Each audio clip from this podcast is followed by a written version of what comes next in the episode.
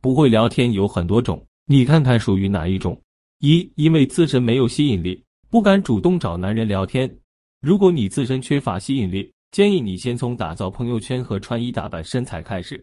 因为没有吸引力的你，即便是主动，也很难和对方愉快互动，因为对方多半对你缺乏兴趣，也不想和你聊天。主动聊的成功率是靠吸引力决定的。如果你无法靠朋友圈和头像吸引对方，你怎么让对方想继续了解你呢？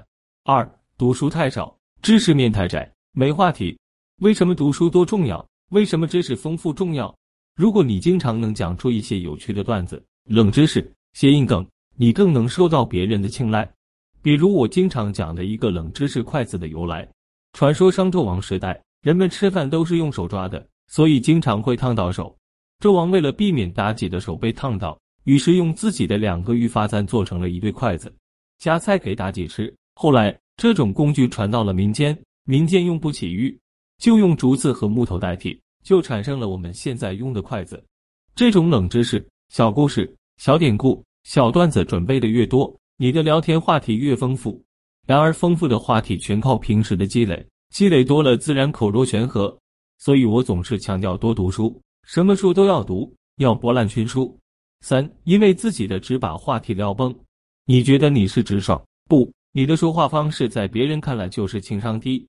你根本不知道什么场合应该说什么话，所以总是把话说错。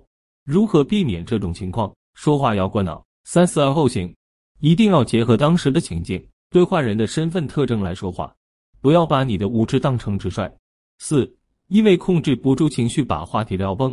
话说。聊天归聊天，咱不带急眼的。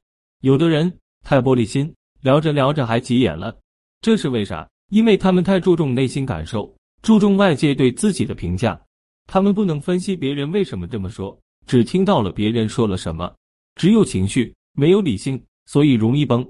五，总是打压或总是吹捧，这两种情况都不可以走极端，打压和吹捧要结合，推拉要结合，有时候需要赞美。有时候需要猛对，会聊天的人总是能把两种情况轻松掌控，随时切换。